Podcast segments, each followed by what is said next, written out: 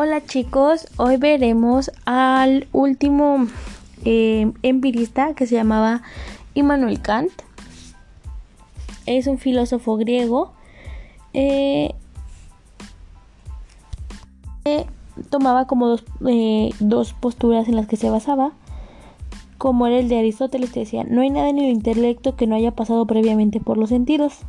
Y por otra parte, tomaba a Leibniz, lo cual modificó la afirmación de Aristóteles que decía, no hay nada en el intelecto que no haya pasado previamente por los sentidos, salvo el intelecto mismo.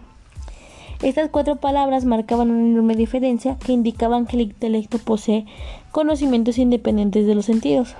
Con estas dos posturas fueron integradas en un mismo sistema elaborado por Immanuel Kant. Más que racionalista o empirista, Kant podía considerarse como criticista.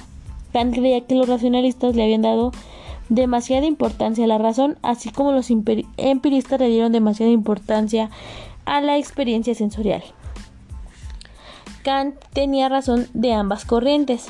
Para reflejar esta opinión, Kant afirmó que los conceptos son intuiciones, son vacíos y las intuiciones sin conceptos son ciegas.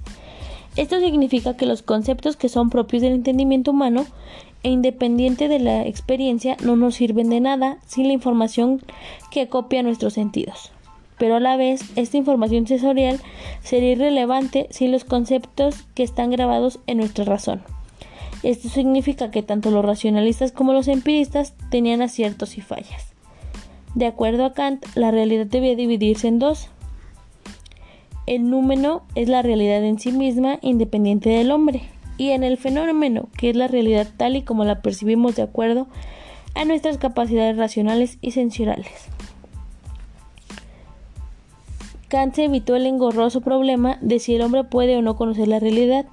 Con este principio, Kant desvaneció el problema mente-mundo, pues aceptó que la realidad que el hombre conoce es aquella que nuestras facultades cognitivas eh, nos permiten y no más.